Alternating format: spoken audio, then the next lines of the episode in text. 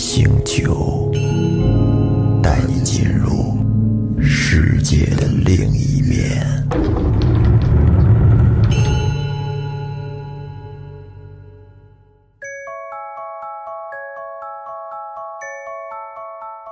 各位听众朋友，大家好，欢迎收听本期的《怪谈星球》，我是老岳。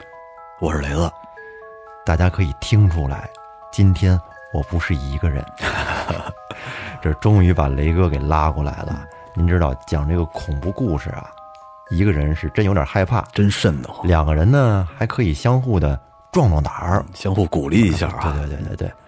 那雷哥今天给大家带来一什么故事呢？这个是咱们一个听众梁投的一个稿儿，哦是一个关于女人的故事。好，那咱们就正式开始。咱们正式开始。嗯，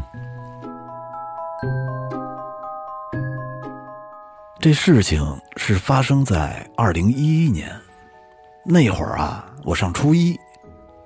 那一年，我家刚搬到了新分的房子，是县里北郊新开发的地方。那个地方有一座小山，因为像牛头，所以被称为牛头山。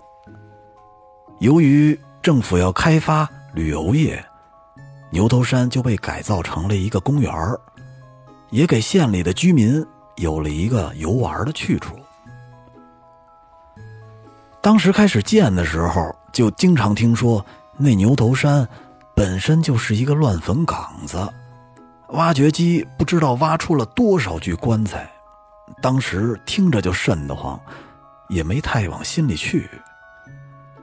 我家的新房是在四楼，住进去那天，妈妈就说说有两个卧室让我选，一个卧室呢就是面朝着这个牛头山。那会儿我家前面的高层还没有建好，呃站在窗边就可以直接看到整个的牛头山。当时我只是觉着这屋子视野很开阔，所以就选了这个屋子。初中那会儿，我特别喜欢看言情小说，一看就入迷。每天晚上不知道要看多久，一直要看到眼睛睁不开才会睡觉。有一天晚上，我还和平时一样坐在这床上看小说，因为躺着怕睡得太快了。这突然，那迷迷糊糊的，就觉得窗外的月光照进了屋子。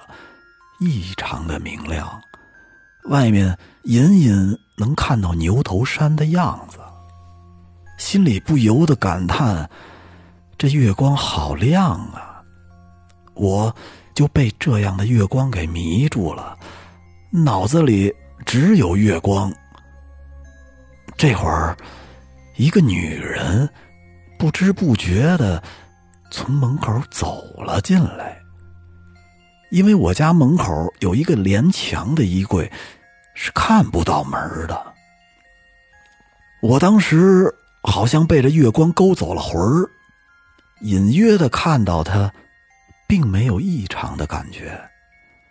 他一直走到我的窗前，直到他走到了月光照亮的地方，我才注意到他。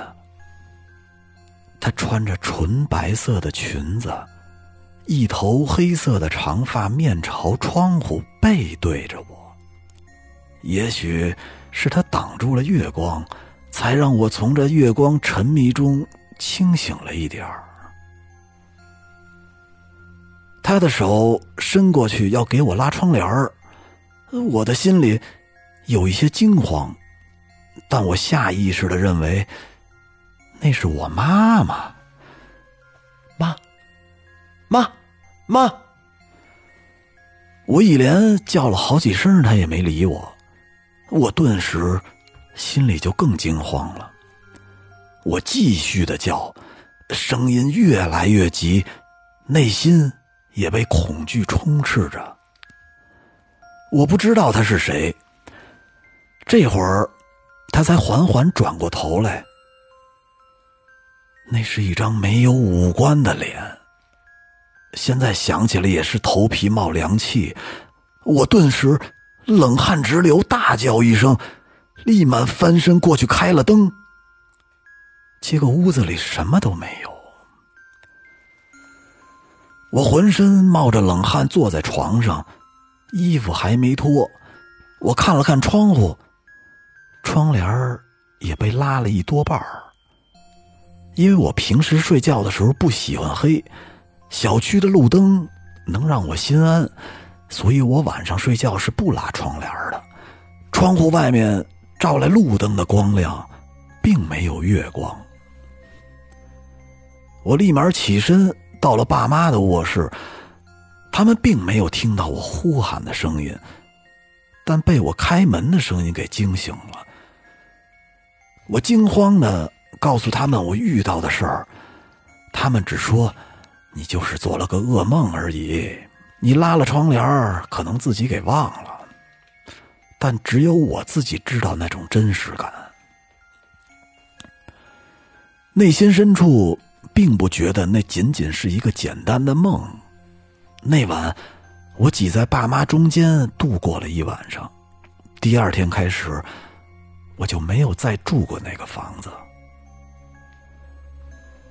直到这事儿过去一个月有余，那天我一个开麻将馆的姑婆到我家，说起经常去他们麻将馆的一个老太婆住院了。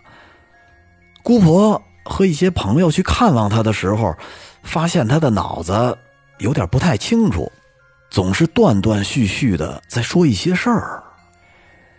那天晚上我去牛头山锻炼，晚上下来的时候有些晚了。由于牛头山还在开发阶段，路上的人也少，弯弯绕绕的，只有我一个。正在我心里发怵的时候，就远远的看到一个穿白衣服的女人走在前面，就想着搭个伴儿一起下山。我快步上去拍了一下那个女人的肩膀，那女人转过头来，我发现她竟然没有脸，我当时立刻就被吓晕了过去。听完这个故事，我不由得又是一身冷汗。这事儿竟然如此的凑巧，总是在想，我们遇到的会不会就是所谓的鬼呀？我更加相信了那天晚上不只是一个梦。这又是一连好多天睡觉不敢关灯。牛头山修建的那段时间。县城里陆陆续续的传出来好多异闻，让我当时都不敢去牛头山，每天都在惶恐中入睡。现在事情已经过去近十年了，北郊的这个地方不再荒凉。牛头山建成以后，周围陆陆续续的建了好多小区，也搬来了医院、学校。牛头山。和县里的古塔已经成了我们县里的标志。家里的那个房间里再也看不到牛头山了，它被许多高楼挡住了，没有了开阔的视野，我心里反而多了一丝安心。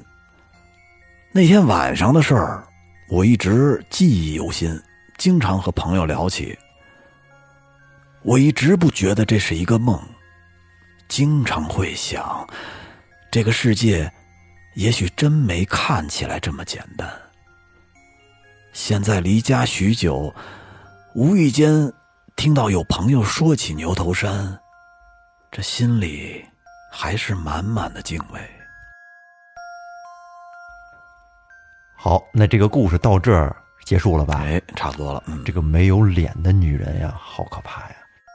这个故事在我们前几期这里边应该算是相对于比较重的一个。嗯嗯，如果大家您有什么亲身的经历或者有什么好的故事，欢迎您给我们投稿。投稿方式呢，见专辑介绍里的联系方式。本期节目就到这儿，好，咱们下期再见，拜拜，拜拜。